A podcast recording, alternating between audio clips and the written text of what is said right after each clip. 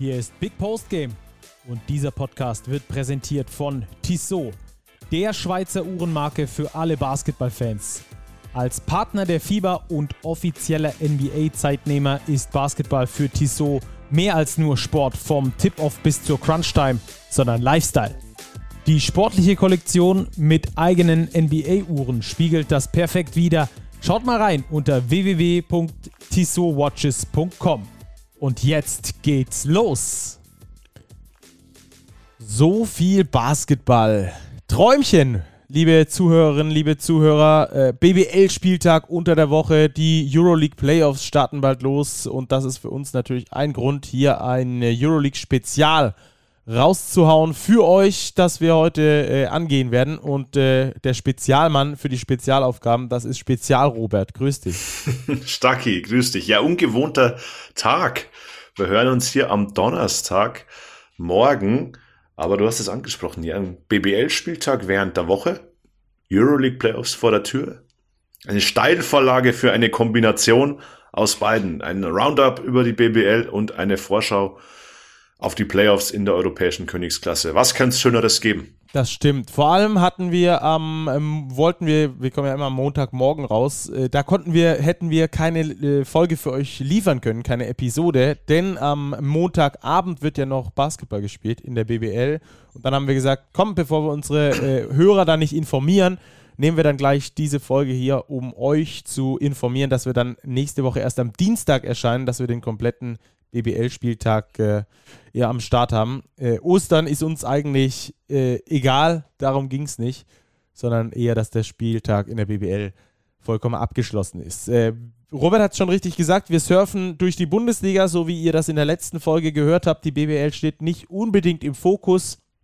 Ähm, es steht heute eher die Euroleague im Fokus und wir haben einen ähm, richtig guten Gast mit dabei, der sich wie kein anderer fast in der Euroleague auskennt. Äh, Demont Green von äh, den F vom FC Bayern Basketball, einer der Co-Trainer, werden wir später hier haben und mit ihm die komplette Euroleague äh, durchbesprechen. Das wird auf jeden Fall eine coole Sache, deswegen ähm, wollen wir dann da äh, schnell hinkommen. Entsprechend wollen wir gleich mit dem BWL-Spieltag starten. Davor aber, Robert, müssen wir heute ähm, noch was äh, für euch verkünden und zwar was ziemlich cooles, nämlich wir haben ein Gewinnspiel am Start lieber Robert, für alle Zuhörerinnen und Zuhörer, die uns helfen und ihr Feedback geben. Genau, es geht um Magenta Sport-Abos, Stacki. Genau, Jahresabo von Magenta Sport haben wir zweimal am Start.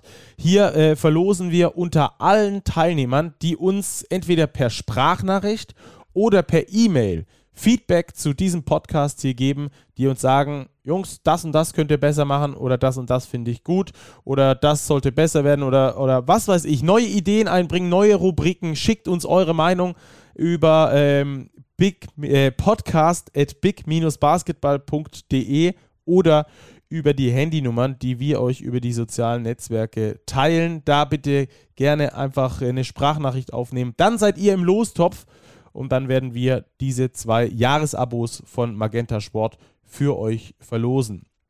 Also. Ganz, ganz ja? genau. Und wir freuen uns auch natürlich über Feedback, über Bewertungen in euren Podcatchern, sei es bei Spotify oder Apple Podcasts. Gerne eine Bewertung da lassen, einen kurzen Kommentar schreiben. Freut uns natürlich genauso und wandert, wenn ihr das per E-Mail belegen könnt, mit einem Screenshot vielleicht, genauso in den Lostopf wie jegliche E-Mail oder Handynachricht. Also, und damit, Robert, starten wir rein in den Podcast, äh, beziehungsweise in den BBL-Spieltag, der ja unter der Woche stattgefunden hat. Es gab ein Spiel, das als Must-Win für uns, äh, von uns bezeichnet wurde. Und zwar für Brose Bamberg gegen Göttingen. Es war eine enge Partie, die am Schluss etwas glücklich an Brose Bamberg ging, die ja dann den Must-Win auch geholt haben ja, etwas glücklich, Stacki. Huiuiui. Das war eine wilde Fahrt, dieses Spiel. Brose Bamberg schlägt die BG Göttingen 88, 87. Ja, must win. Es war ein must win, aber man muss nur auf die Aussagen der Coaches hören, die sie nach dem Spiel getroffen haben. Rule Morse sagt, Zitat, das Ende ist natürlich sehr bitter für uns, das hätten wir anders lösen müssen. Oren Amir sagt, manchmal braucht man auch einfach Glück. Ja, ich glaube, das fasst es ganz gut zusammen. Denn was da in Bamberg passiert ist, pff, zeigt mal wieder, wie geil unser Sport ist, was alles drin ist. Denn Brose Bamberg war 56 Sekunden vor dem Ende mit sieben Punkten in Führung, um dann 50 Sekunden später mit drei Punkten im Hintertreffen zu sein, um dann mit einem Wurf, Justin Robinson mit einem Wurf Dreier mit Foul auszugleichen und an der Freiwurflinie doch noch zu gewinnen. Ja, ihre Partie. Ähm, damit die Chancen für Bamberg wieder etwas besser, sich in Richtung Playoffs orientieren zu können. Aber zwei Siege hinter Göttingen sind sie nach wie vor. Sie sind weiterhin zwei Entschuldigung, Siege hinter der BG Göttingen. Aber es wären eben bei einer Niederlage vier Siege Differenz gewesen. Also das war wirklich ein berühmt-berüchtigtes Vier-Punkte-Spiel schönes Wortspiel in diesem Sinne, mit dem sie auch das Spiel zugemacht haben, mit einem Vier-Punkte-Spiel. Aus Sicht der Göttinger natürlich super ärgerlich, weil sie führen mit drei Punkten. Sie machen diesen Sieben-Punkte-Rückstand in der letzten Minute weg durch einen Dreier, einen Korbleger, der mit unsportlichen Foul gewertet wird, zwei Freiwürfen. Und sie hatten dann drei Teamfouls. Sie sind mit drei Punkten vorne. Es sind noch fünf Sekunden auf der Uhr und Justin Robinson nimmt sich den Ball dribbelt nach vorne und die Göttinger verbaseln es einfach, ihr Teamfoul zu nutzen. Das ist halt das wirklich Bittere für die BG, dass dieses Spiel eigentlich nicht verloren werden darf. Zumindest nicht auf diese Art und Weise. Maximum Verlängerung würde ich sagen, aber eigentlich, wenn du einfach einen Foul machst vor dem Wurf, gibt es zwei Freiwürfe für Bamberg. Bei einer Dreipunktführung ist das nicht die schlechteste Ausgangssituation. Also das ist ein Spiel, das den Göttingen noch wehtun könnte in dieser Saison, weil vielleicht hat es noch Einfluss auf die Playoffs. Das Restprogramm der BG Göttingen ist ultra hart in den kommenden Wochen. Ja.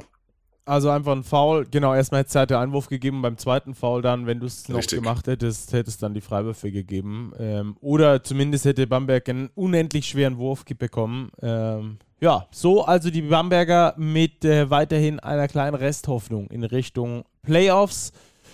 Ähm, die BG Göttingen konnte sich da nach unten nicht äh, eines Konkurrenten entledigen. Aber sind wir ganz ehrlich, es sind noch fünf Spiele zu spielen. Bamberg bräuchte zwei Siege mehr in diesen fünf Spielen als Göttingen. Also da muss jetzt ein richtiger Run her von Brose Bamberg, um dann noch in die Playoffs zu kommen. Ja, absolut. Und wir dürfen nicht vergessen, dass die Hakro Merlins Kreilsheim da auch noch in der Verlosung sind. Die stehen ja genau im Sandwich zwischen Göttingen und Bamberg in der Tabelle haben wie Bamberg ebenfalls 14 Siege auf dem Konto, allerdings zwei Spiele weniger. Das heißt, Bamberg müsste ja, um Achter zu werden, sowohl Göttingen als auch Kreilsheim überholen. Bei Göttingen traue ich es ihnen tatsächlich zu, weil die Göttinger ein extrem hartes Restprogramm haben. Die Kreilsheimer mit aktuell der gleichen Siegesbilanz, aber eben noch sieben Spielen übrig. Das wird dann schon auch eine harte Nummer werden für Bamberg. Ja, vor allem, weil es bei den Kreilsheimern jetzt wieder läuft äh, und unter der Woche dann, beziehungsweise am Wochenende, das Spiel gegen Medi Bayreuth ansteht. Äh, dazu gleich später mehr. Bayreuth, nur das als kurzer Wink, ist die Mannschaft mit der längsten Niederlagenserie aktuell. Wo wir dann auch ähm, so zumindest mal uns äh, weiter runter orientieren könnten. Medi Bayreuth, Gott sei Dank, dank starker Performance im ersten Saisonabschnitt äh, nicht mehr im, im Abstiegsrennen mit dabei, aber wir wollen jetzt abchecken, wie ist die Lage im Keller. Hamburg gegen Frankfurt und Bonn gegen Gießen. Das äh, waren zwei Duelle, die sehr vorentscheidend äh, waren, denn äh, für Frankfurt gehen so langsam die Lichter aus, aber es gibt noch eine rechnerische Möglichkeit, äh, dass die Frankfurter doch in der Liga bleiben, Robert. Ja, erstmal vorneweg, sie verlieren in Hamburg erwartungsgemäß diesmal wieder mit massiven Problemen am offensiven Ende, kommen nur auf 58 Punkte, verlieren 68 zu 58. Die Gießner hingegen, die verlieren in Bonn, auch das erwartungsgemäß, wobei das Spiel deutlich enger war als vielleicht erwartet werden konnte. 78 72 am Schluss hier der Endstand. Und somit stellt sich die Situation im Keller jetzt folgendermaßen dar, dass die Frankfurter Tabellenletzter bleiben, 30 Spiele, nur sechs Siege und es sind weiterhin vier Siege Rückstand auf das rettende Ufer. Und da, glaube ich, hört man schon raus, wo das Problem liegt. Es sind halt schon 30 Spiele absolviert. Das heißt, es kommen noch vier und man hat vier Siege Rückstand. Das heißt, das einzige Szenario, in dem es noch klappen könnte, wäre ein Dreiervergleich mit dem Basketball-Löwen Braunschweig und den Jobstairs Gießen 46ers. Und das hätte, wäre, wenn, wäre, Frankfurt muss alle verbleibenden vier Spiele gewinnen. Braunschweig muss alle verbleibenden seiner sechs Spiele verlieren. Und die Gießener müssen aus ihren verbleibenden sieben Spielen exakt vier Siege holen. Jetzt darf jeder für sich bewerten, wie wahrscheinlich dieses Szenario ist. Ja, vor allem bei Gießen ist es wichtig, dass sie genau vier Siege holen, dass sie dann auch zehn Siege haben. Nur dann kommt es zum Dreiervergleich und nur dann könnte Frankfurt noch in der Liga bleiben. Also äh, wir haben uns äh, in der Vorbereitung auf diese Sendung gefragt, hä, Frankfurt hat doch jeden direkten Vergleich verloren gegen die da unten und ist jetzt vier Spiele, äh, vier Siege dahinter bei noch vier ausstehenden Spielen, die müssten doch abgestiegen sein. Aber diese letzte Mini-Müh-Chance gibt es also noch für die Fraport Skyliners, wobei ich mich frage, woher in den letzten vier Spielen noch vier Siege kommen sollen bei, äh, bei Frankfurt. Also ich kann es mir ehrlich gesagt nicht wirklich vorstellen. Die Gegner sind Oldenburg, Gießen, Kreilsheim und Bayreuth. Das ist jetzt nicht das härteste Abschlussprogramm und trotzdem sehe ich da die Chancen sehr überschaubar und dann muss ja auch noch der Rest äh, dann ganz glatt laufen. Ähm, Ziemlich unwahrscheinlich, ja, haben wir ja schon ja. gesagt. Wir können feststellen, praktisch sind die Fraport Skyliners abgestiegen. Ja. Ja, und äh, Gießen, auch äh, das ist natürlich eine spannende Angelegenheit noch. Die haben genauso viele Siege wie Frankfurt aktuell, also sechs an der Zahl, haben aber, das haben wir hier gerade nochmal beleuchtet, sieben Spiele noch zu spielen. Also da ist es jetzt noch nicht ganz vorbei.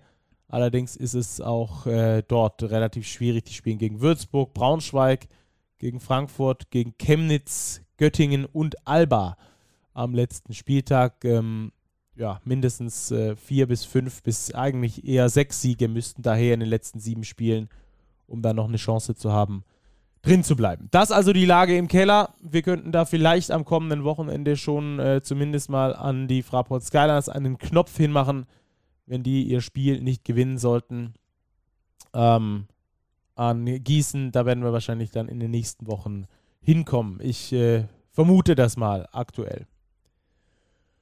So, Robert, äh, Two-Minute-Drill, dass wir hier schnell durchkommen, dass wir zum Thema Euroleague übergehen könnten, denn das ist ja hier die Spezialfolge für die Euroleague. Ähm, also würde ich sagen, wir starten viermal rein im Two-Minute-Drill oder fünfmal sogar. Ähm, Fünf Spiele sind es. Ja. Genau. Und äh, du ich surf mal los. Ja, mach mal. Ich surfe in die, die Hauptstadt. Nimm die Welle. ich nehme die Welle in die Hauptstadt. Alba Berlin gegen die EWE e Baskets Oldenburg. Auftakt des Spieltags. Alba gewinnt ein enges Spiel, 92 zu 86. Am Ende verdient, weil sie im letzten Viertel einen Run gestartet haben, den die Oldenburger nicht mehr final kontern konnten. Das ist den Oldenburgern während des Spiels oft gelangen, gelungen bis Mitte letztes Viertel war die größte Führung für eine der beiden Mannschaften nur sechs Punkte. Und dann haben es die Berliner aber geschafft, eben mal zweistellig wegzuziehen. Das war der Schlüssel zum Sieg für Alba, die ohne Maudolo gespielt haben, dafür mit einem sehr guten Jalen Smith, mal wieder 19 Punkte und auch Malte Delo.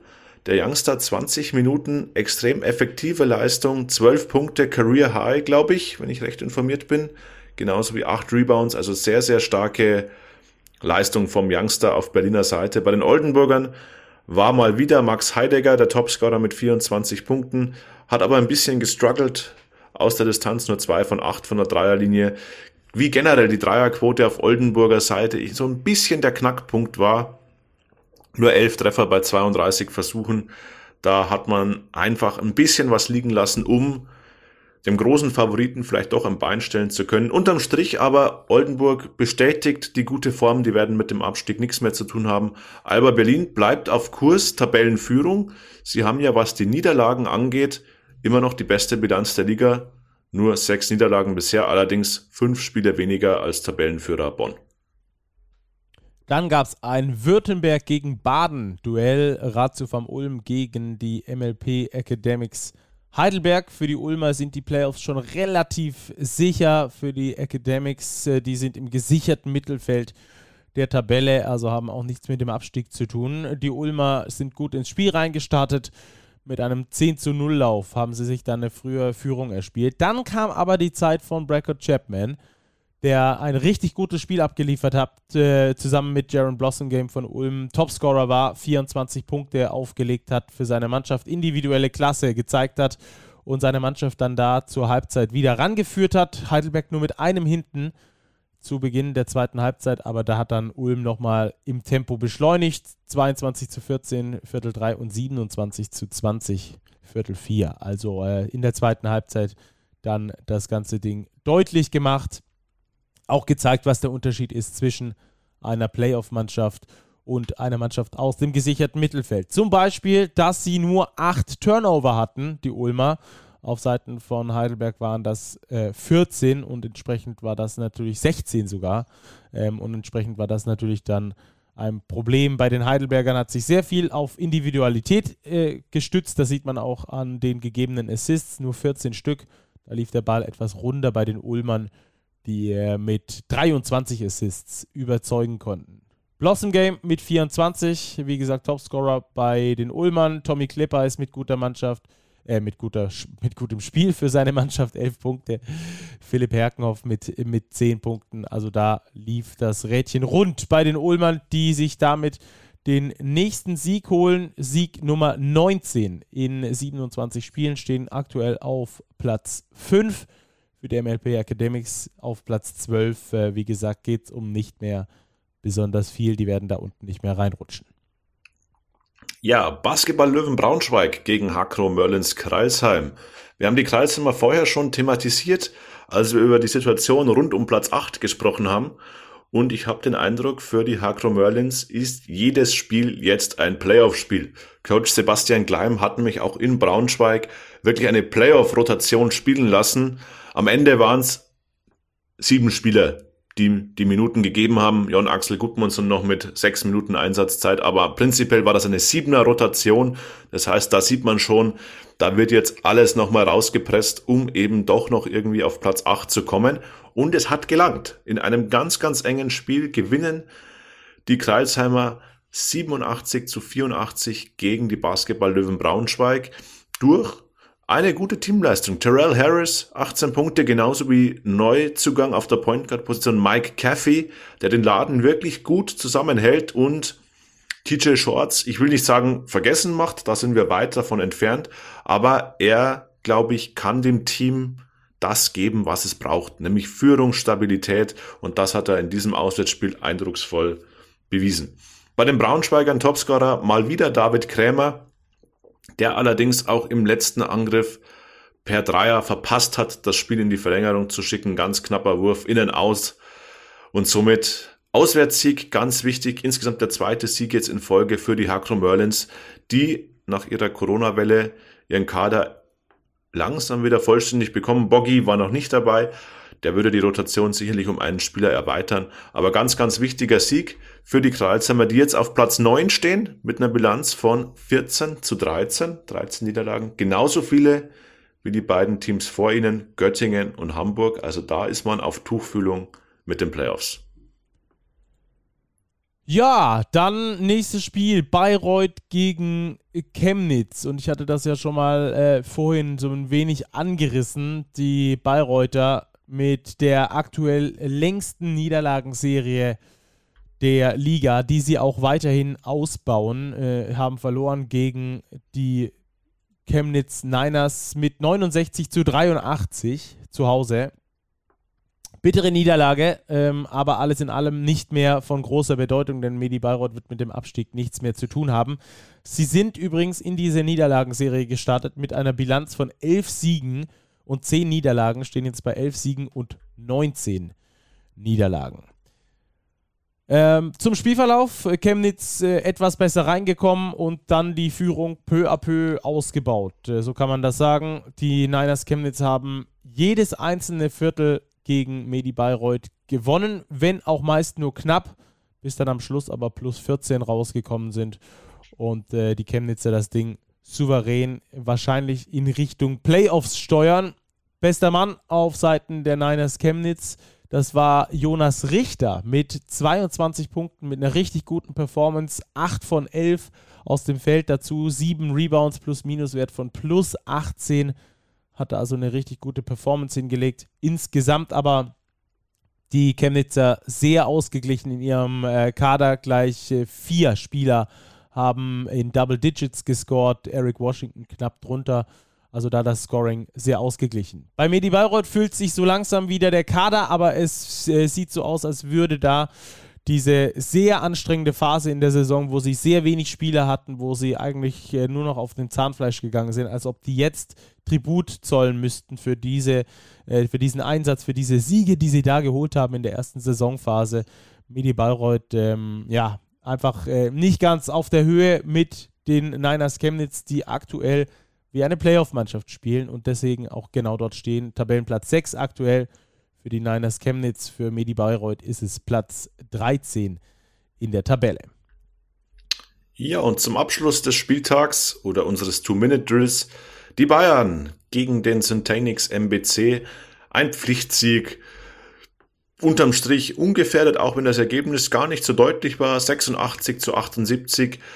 Dennoch kam der, der Sieg der Bayern nie in ernsthafte Gefahr. Bayern über das gesamte Spiel in Führung. Der MBC aber wirklich kämpferisch, eine sehr gute Leistung geboten, nie aufgesteckt, sich immer wieder rangekämpft, aber es eben nicht geschafft, das Ruder komplett rumzureißen. Obwohl Jamel Morris, vor allem in der ersten Halbzeit, extrem gut geworfen hat. Ich meine, das waren 19 Punkte, die er schon zur Halbzeit auf dem Konto hatte. Am Schluss 25 Zähler für den Topscorer des MBC. Bei den Bayern war es eine ausgeglichene Teamleistung. Breit verteilte Minuten über elf Spieler, alle elf eingesetzten Spieler haben auch gescored. Am meisten davon Wladimir Lucic mit 17 Zählern. Für die Bayern, ja, Coach Andrea Zinchieri hat es während der Woche beschrieben, es geht ja, ums Überleben nach dieser toughen Euroleague-Woche. Es geht ja jetzt direkt weiter am Wochenende an Ostern gegen die MHP Riesen Ludwigsburg, bevor es dann in die Euroleague Playoffs geht die wir ja gleich beleuchten werden. Ansonsten für die Bayern Sieg Nummer 21 in der BBL, Tabellenplatz 2. Der MBC hängt im Tabellenkeller fest mit seinen 10 Siegen. Auch jetzt die zweite Niederlage in Serie. Bilanz von 10 zu 20 aus 30 Spielen. Ich denke, mit einem Sieg mehr sind sie definitiv auf der sicheren Seite, aber auch ansonsten müsste schon ganz viel schief gehen, wenn es für den MBC noch weiter in den Keller gehen sollte. So, Two-Minute-Drill. Äh, Robert, wir sind äh, durch mit der BBL, aber was uns natürlich noch fehlt, ist die Starting Five des Spieltages. Wen hast du? Ich gehe auf der Point Guard Position mit Mike Caffey von den Hakro Merlins. Ich habe es vorher schon angesprochen. Er kann wirklich eine ganz wichtige Nachverpflichtung gewesen sein und er scheint reinzupassen. 18 Punkte, 4 Rebounds, 5 Assists und vor allem ein Plus-Minus-Wert von plus 15 in diesem knappen Spiel gegen die Basketball-Löwen Braunschweig, das zeigt, welchen Einfluss er schon auf seine Mannschaft hat. Dann gehe ich auf der Shooting Guard Position mit Malte Delo von Alba Berlin. Bei dem Jungen finde ich es immer wieder beeindruckend, mit welcher Selbstverständlichkeit er mittlerweile spielt und wird das gerne honorieren mit der Starting Five der Woche. 12 Punkte, 8 Rebounds, 3 Assists in 20 Minuten, Effektivitätswert von 20. Also wirklich ganz abgezockte Leistung des Berliner Youngsters. Small Forward, ich glaube, das hatten wir noch nie, Stacki. Hatten wir schon mal einen Spieler dreimal hintereinander in nee, der Starting ich Five? Nicht, ich glaube auch nicht. Javonte Hawkins Der ist heiß. möglich. Der ist wirklich heiß. 35 und 9 jetzt aufgelegt. Also der scored richtig. Letzte Woche schon über 30 Zähler aufgelegt. Jetzt wieder 35 Stück beim Sieg gegen die Gießen 46ers. Ja, an den kommen wir aktuell nicht vorbei auf der Small Forward Position. Power Forward, Sharon Blossom Game von Ratio vom Ulm. Du hast es angesprochen. 24 Zähler, auch er ganz abgezockt, agiert, ganz effektiv, entscheidender Mann beim Ulmer Sieg. Und auf der Center-Position Jonas Richter von den Niners Chemnitz. 22 Punkte, 7 Rebounds, 2 Assists, 2 Steals, kein einziger Turnover. Effektivitätszeit 28 und auch plus 18 im Plus-Minus-Rating. Also Spitzenwerte in allen Kategorien für den Chemnitzer Center, der seine Nominierung dadurch absolut verdient. Also Kathy Hawkins, Delo Blossom Game und Richter die Starting Five des Spieltags unter der Woche. Beep, beep. Aber Robert, wir waren jetzt gerade noch in der, in der, im Nach, äh, in der Nachsicht, also in der Aufbereitung des äh, Mittwochs und des Dienstags. Und da müssen wir natürlich auch sagen, die MHP-Riesen Ludwigsburg haben gestern bzw. am Mittwochabend ihr Basketball Champions League äh, Viertelfinale Spiel 2 zu Hause gewonnen. War ein Do-or-Die-Spiel gegen Cluj. Da steht es jetzt also 1 zu 1 in der Serie. Ist eine Best-of-Three-Serie, die jetzt also ins Spiel 3 gehen wird. Zurück nach Cluj nach Rumänien, ähm, dort äh, am kommenden Dienstag dann, ich glaube deutscher Zeit um 18 oder um 19 Uhr, müsst ihr euch nochmal erkundigen, äh, losgehen wird. Äh, das Ganze dann zu sehen auf YouTube und ich kann euch sagen, es lohnt sich. In Cluj sind 10.000 Irre in der Halle, die da Rabatz machen. Also da Glückwunsch an Ludwigsburg raus, die das da während des BWL-Spieltags in der Champions League geschafft haben. So, das soll dann aber das auch gewesen sein, was wir nach hinten blicken heute. Und ab jetzt geht unser äh, Blick nach vorne, denn wir gehen jetzt auf die Vorschau der Playoffs in der Euroleague mit Demont Green. Wir besprechen, wie ist eigentlich gerade die Lage der Liga. Die Hauptrunde ist abgeschlossen, äh, Robert. Äh, am Mittwoch fand noch das letzte Nachholspiel Maccabi gegen Fenerbahce statt. Da ging es aber nur noch um äh, verschiedene Positionierungen. Und jetzt steht fest, wer gegen wen spielt. Und das sind richtig heiße Matches. Ja, Wahnsinn. Maccabi konnte es sich quasi aussuchen, gegen wen sie spielen mit einem Sieg. Wären sie Fünfter. Sie haben das Spiel gewonnen, spielen somit gegen Real Madrid. Ja, und kommende Woche geht's los am Dienstag, Euroleague Playoffs, du hast es angesprochen. Und wenn man da mal so in den Zeitplan schaut, Stacki, das kann ein schöner Basketballabend werden. 18 Uhr, Cluj Ludwigsburg. 19 Uhr, Mailand FS. 21 Uhr, Barcelona gegen die Bayern. Bin ich dabei. Ganz, ganz akzeptabel, glaube ich. Ja, und ich glaube, das ist ein guter Punkt, um mal auf diese vier Playoff-Serien in der Euroleague vorauszublicken. Allen voran natürlich auf die Serie der Bayern gegen Barcelona. Und du hast es angesprochen. Wir rufen direkt bei den Bayern an, bei Demont Green, Assistant Coach von Andrea Trinchieri, ganz tief drin in der Euroleague. Und da klingeln wir jetzt einfach mal durch.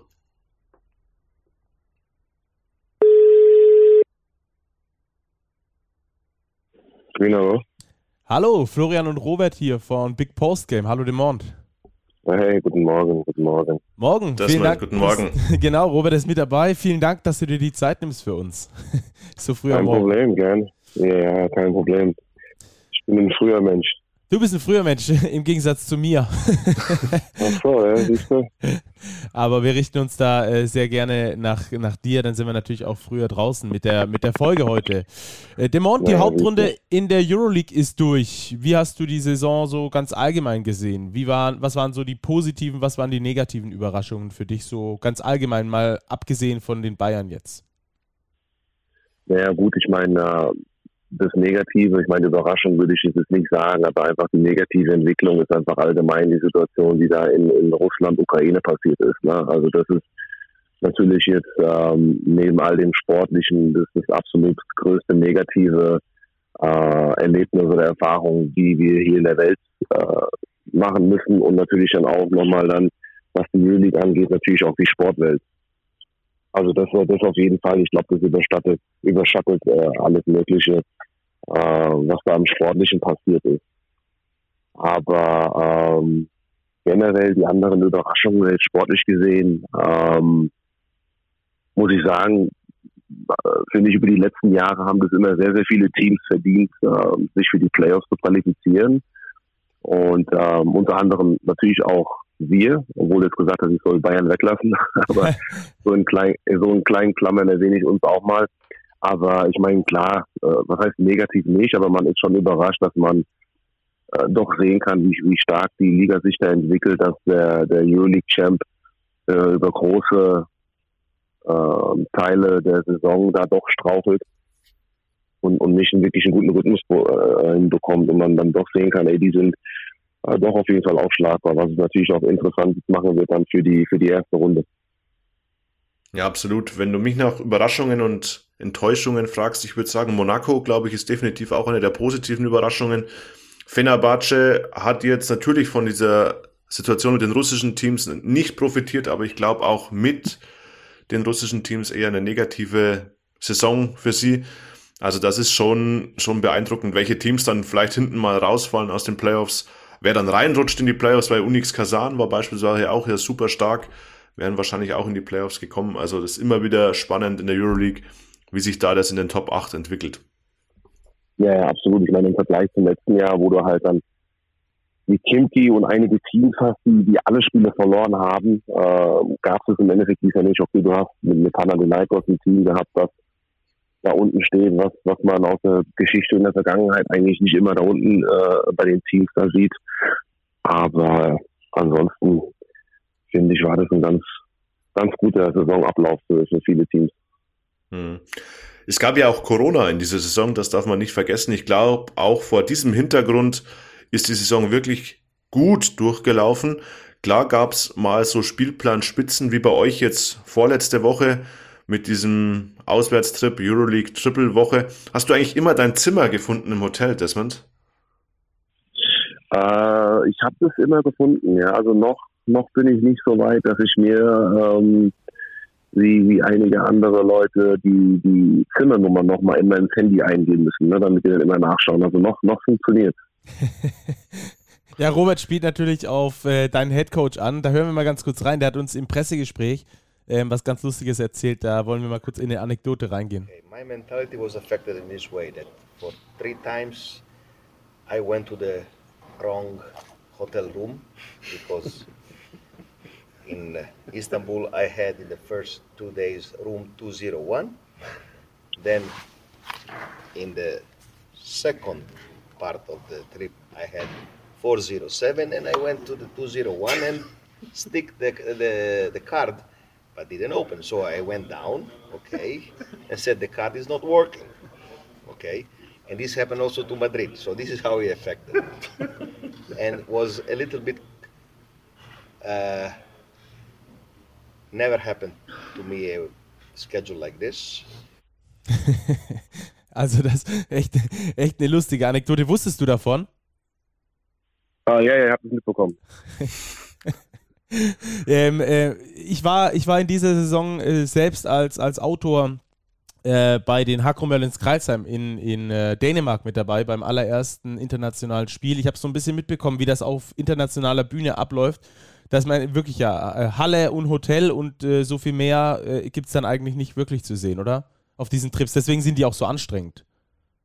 Ja, also ich meine, auf den Trips, ich meine, da ist natürlich der größte Fokus, wie gesagt, die Spiele. Ne? Da kommst du an im Hotel, je nachdem, um wie viel Uhr man da ankommt, dann hast du halt dann dein, dein, dein Mittagessen oder Abendessen und dann geht's halt in die, in die Halle. Äh, wenn du dich dafür entschieden hast, dort nochmal zu trainieren oder, oder wenn du nicht zu Hause trainiert hast. Also ich meine, das ist natürlich an, bei den Auswärtstrips schon die Regel, ne? Hotel, Halle, Hotel, Halle. Ähm, die letzten Jahre oder letztes Jahr war es natürlich wegen Corona ja auch nochmal ein bisschen schwierig, äh, generell rauszugehen, was dieses Jahr schon ein bisschen einfacher war. Aber äh, wir haben uns da jetzt schon äh, eine feste Regel gemacht, wir Coaches, dass wir da schon einfach mal, auch wenn es nur mal eine halbe Stunde zwischendurch ist, dass wir einfach mal da gemeinsam rausgehen. Lass es auch mal nur ein Spaziergang sein oder oder mein Trainerkollege, als wir in Madrid angekommen sind, ja, der hat der hat ein äh, Equipment irgendwie gebraucht für sein iPad, was irgendwie kaputt gegangen ist. Dann haben wir uns äh, zu dritt zusammen ins Taxi gesetzt und zum Apple Store gefahren äh, der hat sich dann da äh, sein Teil besorgt und dann auf dem Weg nach Hause sind wir dann Richtung Hotel gelaufen, um einen Spaziergang zu haben. Äh, kurz in so einen Laden rein, haben uns dann draußen hingesetzt, ein, ein kleines Bierchen in der Sonne getrunken und dann zurück zum Hotel. Ne? Also wenn man dann zwischendurch mal schon irgendwie eine Stunde Luft hat, dann haben wir gesagt, pass auf, das müssen wir auch ausnutzen, um nicht nur in dem Hotel zu sitzen, weil ähm, das ist dann schon irgendwann mal sehr beengend und bedrückend und, und ja auch irgendwo dann auch nervig. Also haben wir gesagt, wenn wir die Möglichkeit haben, dann gehen wir auch schon mal raus und äh, jetzt nicht darum, die Stadt zu erkunden, sondern einfach nur aus, aus dem Hotelzimmer raus, aus dem Hotelleben raus, einfach mal ein bisschen, bisschen Luft und ein bisschen Freizeit zu haben. Mhm. Desmond, lass uns reinstarten in die Playoffs. Wir haben ja jetzt seit ähm, Mittwochabend vier ganz spannende Serien, die feststehen. Ganz kurz für unsere Hörer noch der Modus. Es wird eigentlich ganz normal im Playoff-Modus gespielt. Vier Viertelfinalserien, Best of Five. Aber im Modus 2-2-1, so wie wir es letztes Jahr aus der BBL auch kennen. Und danach schließt sich das Final Four an, Halbfinale und Finale im K.O.-Modus. Genau, erste Serie. Der Erste gegen den Achten. FCB gegen FCB, der große FC Barcelona gegen den FC Bayern Basketball. Ja, die Bayern sind Underdog der Mons. Dennoch, mit welcher Serie, äh, Einstellung geht man denn in diese Serie rein? Eigentlich hat man nichts zu verlieren. Ja, du sagst es schon. Ne? Also natürlich sind wir, wenn man sich das jetzt auf äh, Papier anschaut und auch die Tabellensituation, ist man ganz klar äh, natürlich der Underdog. Ähm, aber ich würde sagen, wir haben uns insgesamt die Saison auch zweimal gegen Barcelona jetzt nicht unter Wert verkauft, definitiv nicht. Ähm, und in den Euroleague Playoffs muss ich schon sagen, ist, ist alles auf jeden Fall möglich. Mein letztes Jahr haben wir äh, interessante Serie gehabt und haben zwei Spiele in Mailand verloren, dann, dann zwei Spiele zu Hause gewonnen. Ähm, ich meine, Barcelona ist definitiv nochmal ein anderer Gegner. Ja? Also wenn wir ähm, es schaffen könnten, eins in Barcelona zu gewinnen, wäre natürlich schon grandios. Äh, aber selbst wenn, wenn, wenn Barcelona beide Spieler zu Hause gewinnt, dann kommen die nochmal zu uns und dann ist es natürlich ein anderer Kaliber als meiner letztes Jahr. Also ähm, man muss schon, um Barcelona zu schlagen, selbst als Underdog ähm, oder als vermeintlich, sagen wir mal, schwächere Gegner, wirklich ein, ein 100% perfektes Spiel erleben von uns selbst. Und auf der anderen Seite muss man dann vielleicht schon irgendwie hoffen, dass Barcelona ein bisschen schwächelt, ein bisschen strauchelt oder vielleicht auch ähm, uns auf eine irgendeine Art und Weise doch ein bisschen unterschätzt. Äh, Wenn es diesen Moment gibt, muss man den natürlich auf jeden Fall nutzen. Ähm, ich kenne den Trainer, äh, der ist natürlich sehr, sehr äh, fordernd und, und, und viel Energie. Ich glaube nicht, dass er in diese Kategorie geht, ähm, dass die Jungs überhaupt dran denken, uns zu unterschätzen. Also ich bin mir sicher, dass die mit 100, 100%iger Einstellung da reingehen und, und mit Sicherheit versuchen werden, nicht unnötig Energie zu verschwenden, sondern wir wollen München 3-0 schlagen. Ich bin mir ziemlich sicher, dass das das Motto von denen sein wird. Ähm, aber ich, ich sehe da keine, ich sehe da keine schlechten Karten. Ich sehe da eigentlich ein relativ ausgeglichenes äh, Matchup für uns, was die, was die Spieler angeht. Und jetzt müssen wir natürlich gucken, wer, wer an den Tagen jetzt nächste Woche Dienstag und Donnerstag äh, bei den Individual Matchups an den besseren Tag erwischt, den besseren Rhythmus hat.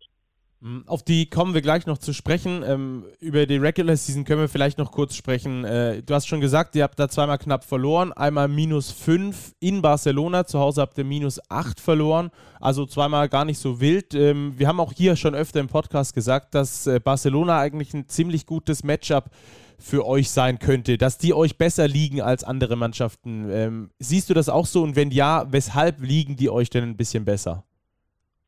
Na, ich sehe es auch so, weil ich meine, wir haben jetzt im Vergleich zu, sagen wir mal, Real Madrid, obwohl wir die jetzt geschlagen, aber allgemein, wenn du den Kader anschaust, sind sie jetzt nicht so, haben sie nicht diese große Dominanz mit, mit großen Spielern, äh, sind jetzt auch nicht so tief bespickt mit, mit großer Athletik. Die haben natürlich ein sehr, sehr hohes äh, äh, Spielverständnis, also Spieler mit, mit hohem Spieliku, sehr, sehr gute Werfer. Ähm, natürlich auch das Team, was da jetzt mit den Spielern schon einige Jahre auch zusammen spielt. Einen, einer der besten Point Guards, äh, was natürlich jetzt in der Euroleague generell ein sehr, sehr wichtiges, äh, wichtiger Punkt ist, dass du auf der Position einen sehr, sehr guten Spieler hast und mit Mirotic natürlich ein enorm vielseitiger, äh, jedes Jahr MVP-Kandidat-Spieler. Und ich glaube einfach vom Matchup her, auch wenn diese Spiele individuelle Klasse haben und Stärke haben, haben wir schon Spieler, äh, mit denen wir da dagegen halten. Ne? Und ähm, Deswegen sehe ich allgemein, dass das Barcelona für uns schon äh, auf den einzelnen Positionen ein, ein, ein guter Matchup ist. Mhm. Du hast die Point Guard Position angesprochen, die finde ich bei Barcelona extrem spannend, weil sie da jetzt einen zweiten Typen haben, der jetzt im Saison-Endspurt extrem zugelegt hat, nämlich Dante Exum. Er ist ein ganz anderer Typ als Nick Calates. Wie geht man mit diesen zwei verschiedenen Spielertypen auf der Point Guard Position um? Ähm, ich meine, natürlich ähneln die sich in einem Punkt, dass meiner Meinung nach sind beide nicht besonders gute Werfer. Ähm, Exum, da kann man einen reinstreuen, Nick Calabres kann natürlich auch mal einen reinstreuen, aber das gehört jetzt nicht zu deren ihren Paradedisziplinen. Ne? Nick Calabres ist ein hervorragender Werfer. Äh, da muss man natürlich mit, mit cleveren und, und mit viel Druck ihm ähm, ja dieses, ich sag mal so, dieses Passfenster, was er halt immer braucht und was er sich immer ganz gut kreiert, äh, die, die freien Mitspieler zu finden. Ne? Vor allem dann auch, wenn man mal in Switching-Situationen drin ist oder wenn Teams switchen, ist er natürlich sehr, sehr effektiv, äh, diesen, diesen Lobpass im richtigen Moment zu spielen, äh, Mismatch in, in, unter der Zone, unterm Korb. Und äh, da muss man natürlich schon mit, mit gut Druck dagegen agieren, weil er ist ja auch nicht so der Schnellste. Das heißt, man kann natürlich schon mit gut Druck trotzdem ihn auch vor sich halten. Auch der Exxon natürlich ein anderer Punkt ist, der nicht den guten Wurf hat, aber mit extremer Speed und Athletik natürlich dann an dir vorbeigehen kann, wenn du dann zu viel Druck ausübst. Ähm, aber er ist natürlich jetzt nicht so der Passer, also kann man da schon äh, anders agieren als Bakalatis mit, mit vielleicht ein bisschen weniger Druck, damit man nicht geschlagen wird, aber natürlich braucht man Druck am Ball, damit die den Ball nicht gut bewegen können, was sie gerne tun. Ja, daraus. Glaub, sorry, mach du, Robert. Unter diesem Gesichtspunkt, glaube ich, ist die Rückkehr von Nick Weiler-Bepp auch ein ganz entscheidender Schlüssel für diese Serie, dass er eben Druck am Ball machen kann, oder? Ja, Nick kann äh, Druck gegen Gegenspieler machen. Ne? Deswegen ist, er, ist er natürlich so, so ein extrem wichtiger Spieler. Das ist natürlich ein Vorteil, wenn du den Nick am Ball hast und, und er eine gute Physis und eine gute Druck am, am Guard machen kann. Und selbst wenn wir dann ins Switching gehen, hast du ihn halt dann gegen einen Vierer oder gegen einen Fünfer ähm, wo man ja auch jetzt nicht ähm, die, die, die, Hände vorm Kopf hält nach so einem Switch, sondern man dann schon optimistisch auch ähm, in diese Switching-Geschichten reingehen kann, wenn man nicht da am Ball hat. Ja. Äh, Barca als einziges Team über 40 Prozent äh, Dreierquote über die Saison hinweg gesehen, aber auch mit den meisten Turnovern als Mannschaft. Äh, wo siehst du denn eure Vorteile gegenüber Barca? Wo könnt ihr denn reingehen? Man will sich ja nicht nur nach dem Gegner richten. Ja, absolut. Also ich meine, das ist ja generell nicht immer so unser unsere Vorangehensweise. Wir schauen natürlich schon auf unsere Stärken und, und gucken, wo wir die attackieren können, wo die Schwachpunkte sind. Äh, natürlich haben die sehr, sehr gute Dreierschützen, aber die Dreierschützen, die sie haben, sind jetzt auch nicht so die, die besten Verteidiger. Ne? Das heißt, man muss dann schon ähm, die Jungs attackieren mit der Hoffnung, dass es natürlich sehr, sehr gut funktioniert. Und sagen wir mal, der gegnerische Coach dann sauer auf die ist und die auswechselt. Und damit hast du natürlich schon mal ein Problem bewältigt, dass du die Dreierschützen eliminiert hast, wenn, wenn sie dann auf der Bank sitzen. Und äh, ich meine, das ist natürlich schon unser Punkt, äh, dass, dass wir da generell immer ansetzen wollen, die, die, die schwächeren Verteidiger von, von den Gegnern zu, zu attackieren. Hm. Und welche Rolle spielt denn der Modus eigentlich? Ich finde dieses 2-2-1 sehr spannend weil es für ein Heimteam natürlich von Vorteil sein kann, wenn man schnell 2-0 in Führung geht. Wenn man allerdings ein Heimspiel abgibt, dann wird's schon kribbelig, weil man dann zweimal auswärts ran muss. Also ich glaube, es verschiebt schon ein bisschen den Fokus im Vergleich dazu, dass man abwechselnd spielt, heim und auswärts. Also in gerade in der Euroleague finde ich es diesen Modus gar nicht mal so verkehrt. Ne? Also ich meine, man darf nicht unterschätzen, diese ganze Saison über diese ganze Reiserei. Man hat für so viele Reisen wenn man das jetzt immer abwechselnd gestaltet, dann ist es schon äh, nochmal viel anstrengender. Also aus dem Punkt, finde ich, macht dieser Modus natürlich schon Sinn. Ähm, ja, ich meine, Heimrecht hat man ja noch nicht umsonst und irgendwie muss ja dann auch der Heimrecht, wenn du die ganze Saison über das schaffst, unter die ersten vier zu bleiben und dominant zu spielen, musst du natürlich schon irgendwo einen Vorteil haben. Wenn du dann die ersten beiden Spiele direkt zu Hause spielst, ist es ein Vorteil. Aber wenn man das clever macht, wie du schon gesagt hast, kann man aus jedem Vorteil auch immer einen Nachteil entwickeln. Und äh, lass uns mal überraschend ein Spiel in Barcelona gewinnen, dann ist der Druck schon mal ganz anders nochmal bei Barcelona und ähm, die Underdogs können dann noch einmal befreiter spielen. Ja, vielleicht noch äh, abschließend, äh, welche Rolle spielt denn die Stimmung? Zuletzt hatten wir gesehen, äh, Barca gegen Real am vergangenen Wochenende, da gab es ja Videos, äh, da ist auf dem Handy kaum der Ton zu verstehen, weil es dazu abging im Palau Blaugrana. Ähm, was, welche Rolle spielt die Stimmung dort äh, erstmal für euch, um dagegen anzutreten, aber dann vielleicht auch die Stimmung bei euch zu Hause im Audidome, um dem Ganzen dann äh, vielleicht Spiel 4 zu erzwingen? Naja gut, ich meine, das ist ja, wie du schon gesagt hast, gerade bei diesem Klassiko Real gegen Barca, da geht es ja immer richtig ab. Äh, muss man jetzt einfach mal schauen, wie viele Zuschauer oder wie die Stimmung generell ist, äh, wie es sein wird, wenn die gegen Bayern München spielen. Ich kann mir nicht vorstellen, dass es auf demselben äh, auf derselben Ebene sein wird, außer wir halten das Spiel spannend oder ist, wir sind da, wir halten da wirklich gut mit, dann wird sich natürlich das Publikum natürlich auch anpassen und dementsprechend dann auch vielleicht ein bisschen mehr abgehen. Ähm, aber ich meine, man, man, man kennt es ja aus unseren eigenen Heimspielen, das selbst bei Euroleague-Spielen.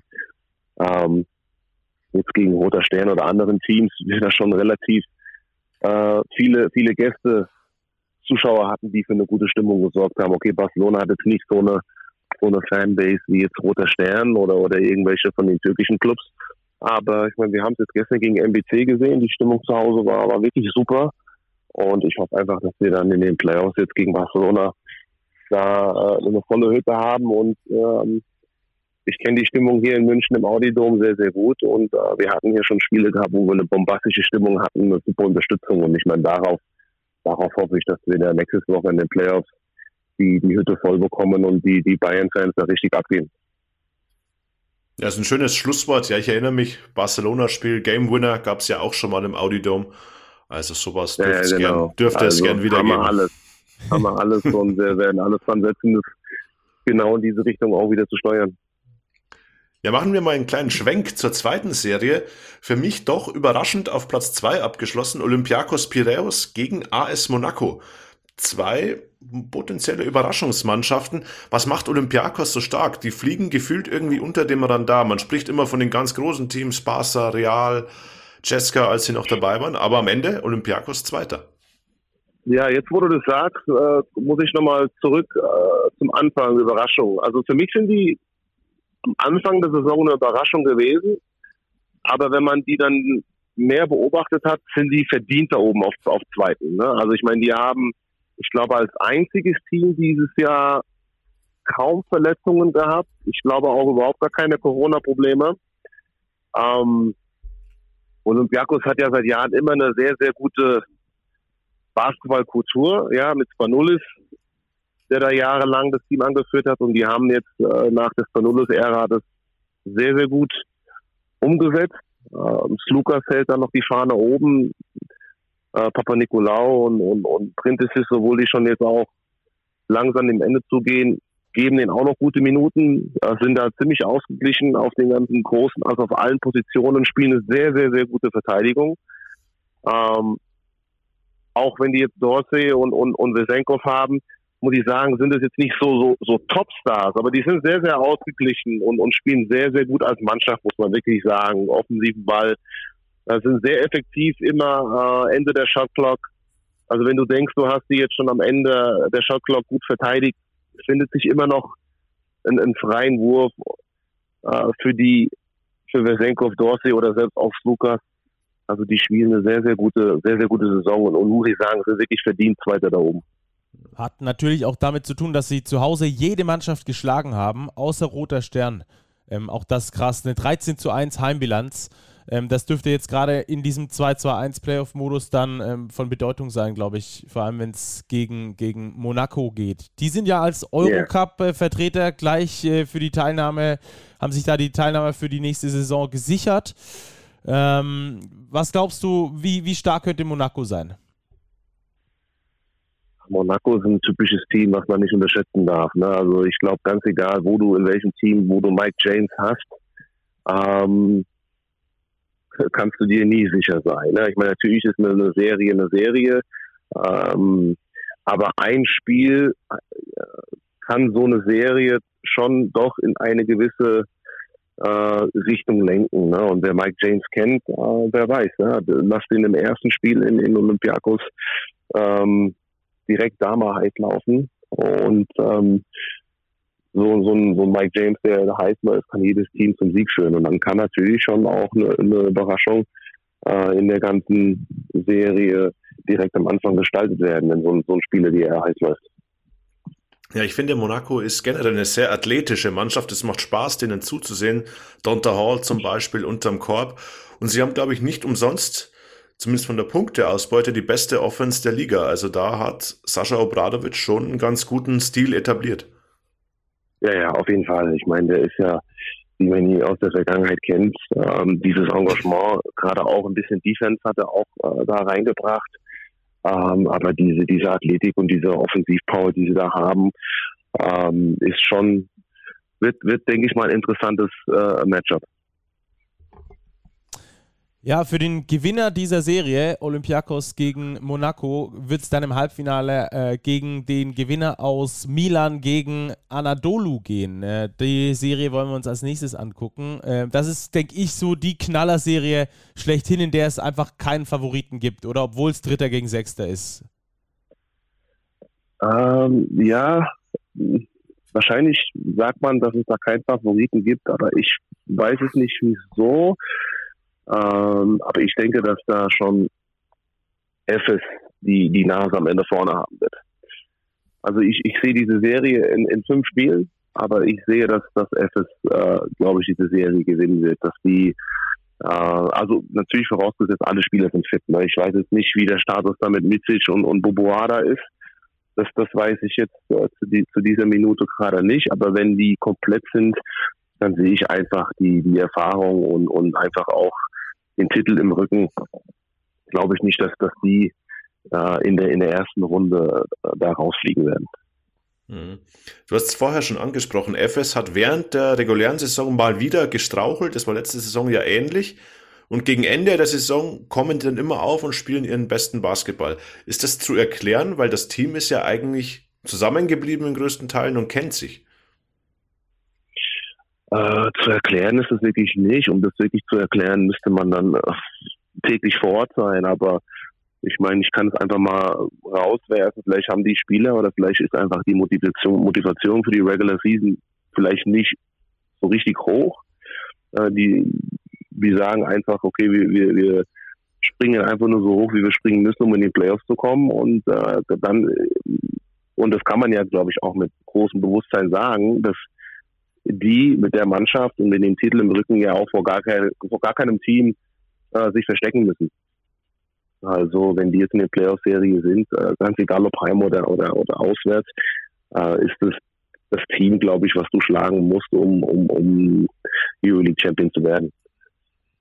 Ja, äh, spricht ja auch immer für gute Mannschaften, wo es dann immer heißt, so, die sollten dann im April, spätestens im Mai, aber im Normalfall im April damit anfangen, ihren besten Basketball zu spielen. Ähm, wäre vielleicht ja auch so eine, so eine kleine Erklärung zumindest, dass sie dahin so darauf hinarbeiten, dass es halt dann erst im April äh, den Top-Basketball zu sehen bekommt. Ja gut, wenn man das so perfekt einstellen kann, ja. dann, äh, dann, dann, dann, haben sie natürlich schon eine gute Effizienz. Da werden wir natürlich dann in den nächsten Wochen sehen. Ja, genau.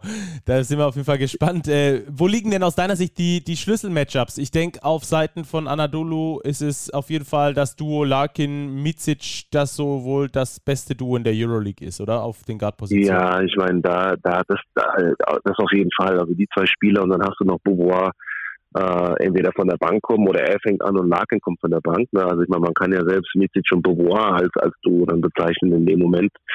Ähm, ich meine, das ist, das ist ganz klar, dass die auf den Positionen da extrem, äh, extrem ja, dominant und, und überlegen sind und die muss man natürlich ausschalten, um, um das Spiel von, ähm, von, von Istanbul FS äh, da in, äh, zu kontrollieren. Ja. Und ich meine, das ist ja schon es ist ja schon schwer, einen Spieler zu kontrollieren. Äh, weil wenn, wenn einer, wenn du einen kontrollierst, dann läuft der andere heiß. Also beide aus, aus Gefecht zu setzen, ist schon extrem schwierig. Hm. Ich glaube, bei Milan kann auch das Alter gegebenenfalls eine Rolle spielen, wenn die Serie länger wird. Sie haben doch ihre Leistungsträger, viele im Ü30-Bereich. Denk an Chacho Rodriguez, Gigi Datome, Delaney, Kyle Heinz. Oder glaubst du, das ist kein Problem? Ähm, was heißt kein Problem? Ich meine, ähm, über fünf Spiele kann das natürlich schon irgendwo vielleicht eine Rolle spielen, ja, dass da die, die Knochen und die Energie und so weiter.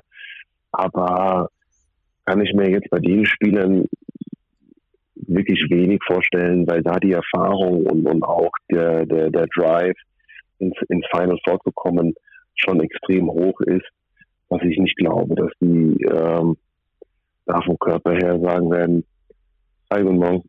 Ah, nee, nee, ich bin da zu alt, ich bin da zu müde. Ne? Die wissen, die müssen drei Spiele gewinnen und werden alles dran setzen, ähm, das Team zu schlagen. Und ich meine, die haben auf jeden Fall auch das Team dazu. Ich meine, die haben jetzt auch mit, mit, äh, mit, mit Hall einen, einen, einen guten physischen Guard, ja, der, der äh, Sergio und, und da kommt auf jeden Fall entlasten können. Shields, äh, der ja auch jetzt wieder zurück ist, und dem nochmal eine ganz andere äh, Offensivpower da gibt. Also es wird auf jeden Fall auch eine interessante Serie und ich denke mal, das geht auf jeden Fall auch über fünf Spiele. Mhm. Das Allerspannendste an dieser Serie finde ich unter anderem das Duell der Coaches. Das sind ja zwei ja, europäische Coaching-Legenden, Ettore Messina gegen Ergin Ataman.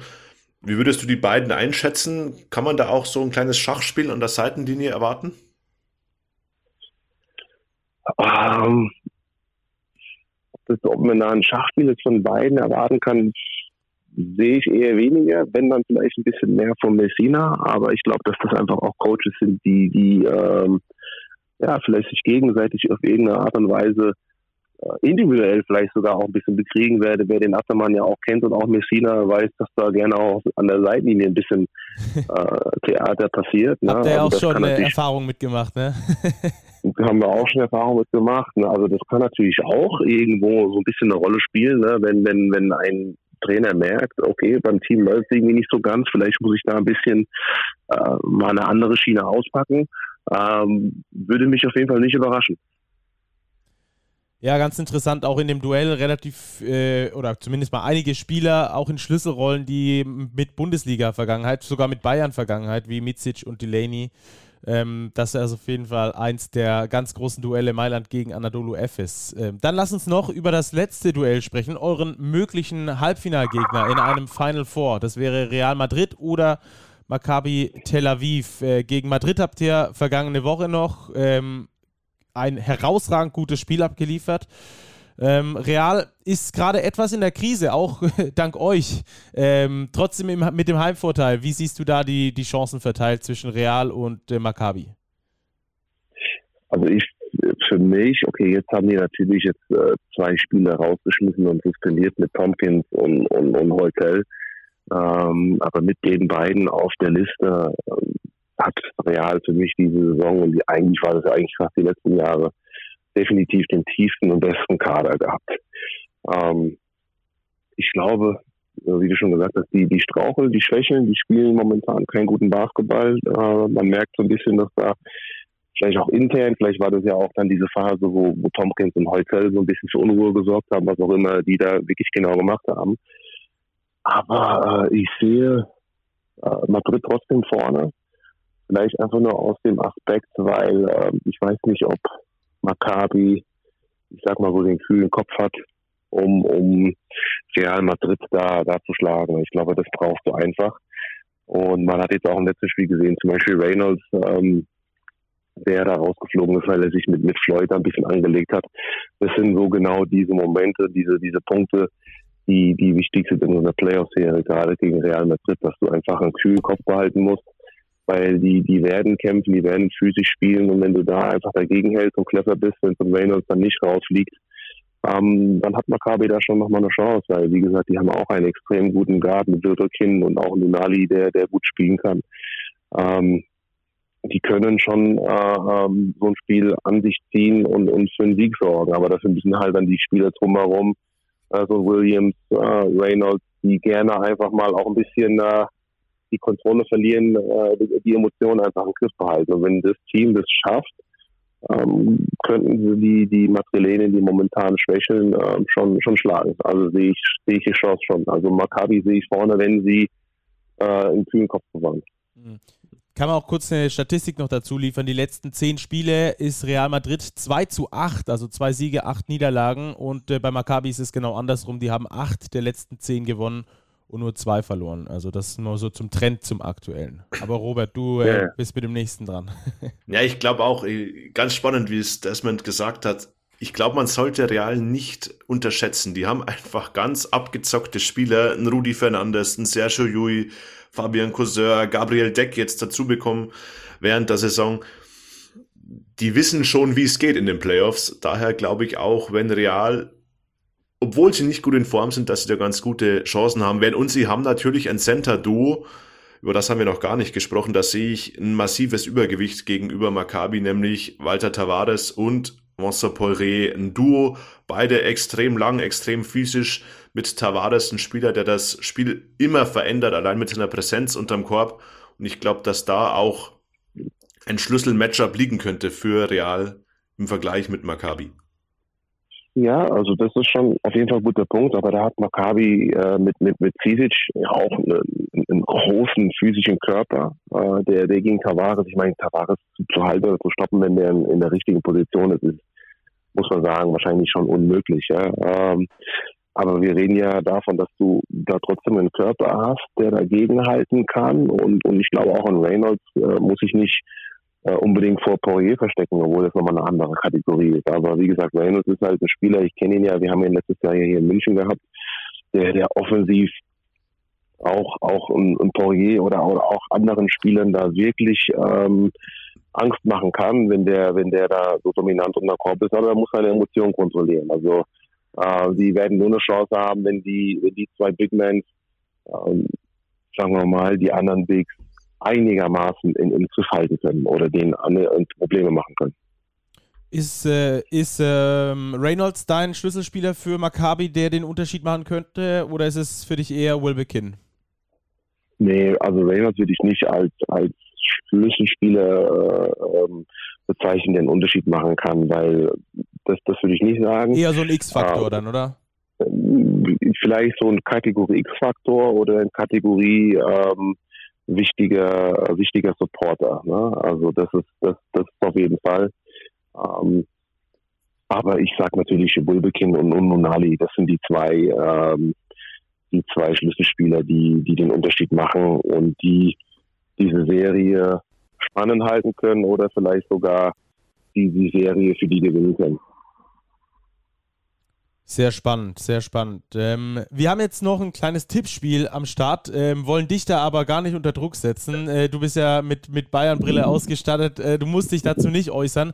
Ähm, Robert, dann würde ich aber sagen, lass uns das nach der Tissot Overtime ähm, doch nochmal aufnehmen und lass uns da doch äh, direkt mal noch kurz eintauchen, ähm, denn wir haben eine sehr interessante Hörerfrage äh, zugeschickt bekommen von Tobias Fenster, der ähm, eigentlich ganz banal fragt, warum ist es eigentlich wichtig, dass ein Interna dass äh, Bayern international erfolgreich ist oder ein deutscher Club erfolgreich ist. Äh, die Frage klingt erstmal banal, aber wenn man sich ein bisschen reindenkt, finde ich, ist die schon komplexer. Deswegen wollen wir die jetzt in der Tissot Overtime äh, diskutieren. Ähm, äh, äh, Demont, was, was, was würdest du denn sagen? Was würdest du denn antworten, wenn dich jemand fragt, warum ist es wichtig, dass ein deutscher Club international erfolgreich ist?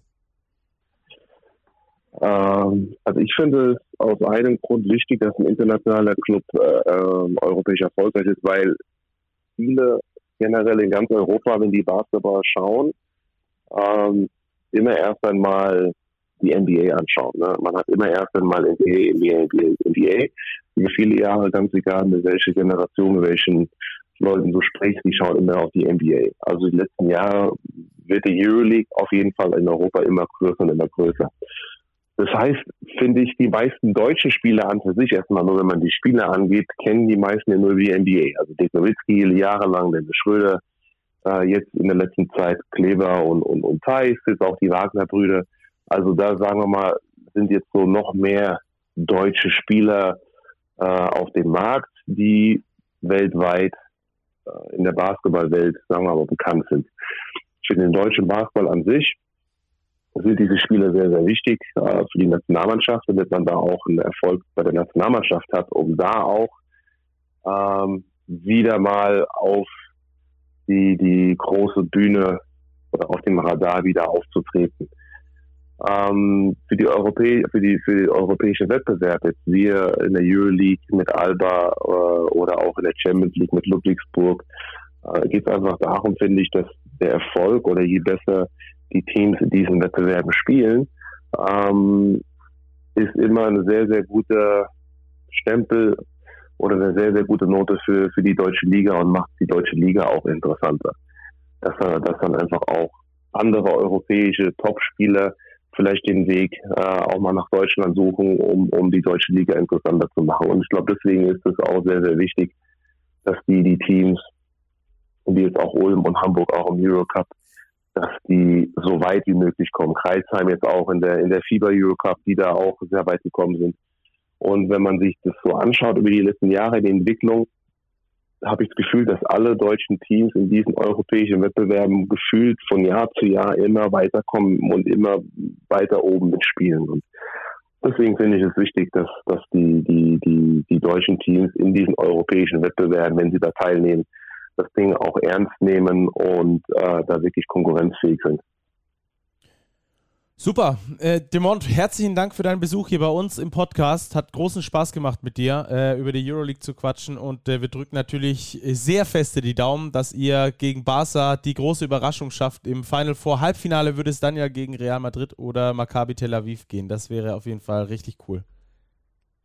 Das wäre richtig cool und vielleicht sogar auch machbar. Ja, auf, auf jeden Fall, auf jeden Fall. Das ja. nehmen wir gerne so mit. Euren, der Mord, wir lassen klar. dich jetzt doch noch schnell die anderen drei Serien tippen. Wer wäre denn lieber, Real oder Maccabi? Bayern geht eh durch. Ähm, was mir lieber wäre, ähm, wenn ich jetzt einfach so aussuchen dürfte, im Endeffekt weißt du, die, die richtige Antwort heißt immer, ist egal. äh, wenn ich es aber jetzt aussuchen könnte, glaube ich, würde ich Maccabi nehmen. Mailand gegen FS, du hast angedeutet, siehst FS vorne? Ich sehe FS, ich sehe FS vorne in, in fünf Spielen 3-2. Ähm, genau. Äh, ich sehe Olympiakos vorne gegen, gegen Monaco und ich glaube, ich glaube, das geht sogar in eine in ein 3-1. Und im Finale heißt es dann Bayern gegen Anadolu Efes. Und im Finale heißt es dann, klar, wenn, wenn ich das Bild jetzt ausmale, dann ist es Bayern äh, gegen egal wen. ja. Super. Dann äh, vielen Dank ähm, und äh, die Daumen sind gedrückt für euch. Perfekt, Dankeschön. Demon, vielen Dank für deine Zeit und erstmal noch viel Erfolg gegen Ludwigsburg. Das ist ja das, die nächste Aufgabe, die noch ja, ansteht, ja, bevor es nach genau, Barcelona wir, geht. Jetzt haben wir erstmal das. Du legst dich jetzt wieder hin, ja? genau, genau. Na, wir müssen den ganzen BWL-Spieltag ja noch abschließen. Ja, okay. Ja, perfekt. Super, dann schönen Tag also, noch und bis bald. Danke. Danke dir, bis, bis bald. Ciao. Ciao. Ach, erfrischend, ähm, äh, Demont hier bei uns im, im Podcast zu haben. Äh, sehr schöne Geschichte. Äh, falls ihr euch fragt, äh, warum wir manchmal Desmond und manchmal Demont sagen, dann hört gerne mal in eine Folge rein. Ich glaube, die wurde von vor einem Jahr aufgezeichnet. Ähm, sein eigentlicher Name ist Demont, aber äh, über Dirk Nowitzki gab es da den Spitznamen Desmond, deswegen kann man beides sagen. Nicht, dass ihr euch da wundert. Ähm, Tissot Overtime. Äh, Robert, lass uns noch kurz fertig machen. Ähm, ich fand, äh, Demont hat da sehr äh, gute Ansätze gezeigt, äh, beziehungsweise erzählt und, und auch äh, gesagt, was er, was er da denkt, warum das wichtig ist. Ich finde, einen Punkt hat er vergessen, äh, und da geht es um die breite Öffentlichkeit die so einen Erfolg in der Euroleague äh, schafft, auch bei einem nicht basketballaffinen Publikum oder ich sag mal nicht bei den Obernerds, die wissen sowieso, wann, wo, wie, welches Spiel läuft, sondern ich glaube, damit kommt man dann nochmal an die Personen ran, die sich da auch für Basketball nur so peripher erinnern oder, oder, oder interessieren und äh, dann später sagen, Mensch, bei den Bayern, da habe ich dieses Viertelfinale gegen Barcelona gesehen, das war so geil, ähm, ich gucke mir das jetzt öfter an. Ich glaube, das gilt nicht nur für die Euroleague, es gilt für alle Standorte. Die Euroleague ist natürlich da die Königsklasse, aber De Mont hat es ja angesprochen, wie viele Teams international unterwegs sind, auch gut unterwegs sind. Und ich finde schon, dass man an den Standorten merkt, dass durch internationalen Erfolg auch eine gewisse Euphorie entsteht. Man sieht eben erstens nicht nur immer die gleichen Teams, sondern eben auch mal Teams aus, Ausland, aus dem Ausland, Teams mit großen Namen. Und das glaube ich, wenn man da noch Erfolge feiert, das bringt Standorte schon nach vorne. Und das bringt dann wiederum die Spieler nach vorne. Ich meine, schauen wir nach Berlin, wie hat sich ein Maudolo dort entwickelt? Er hat nochmal einen Schritt gemacht, weil er eben auf höchstem Level spielt. Schauen wir uns die Bayern an. Da haben wir jetzt einen Andy Obst, der klar kämpft, aber sich eben jetzt auch in der Euroleague etabliert. Und jetzt spielt man eben diese Playoff-Serie gegen Barcelona. Ich bin mir relativ sicher, dass die Halle zweimal ausverkauft sein wird. Und das sind Basketballfeste. Und das ist einfach wichtig, dass Leute das sehen, wie geil dieser Sport ist. Und es geht, glaube ich, über Dramatik primär.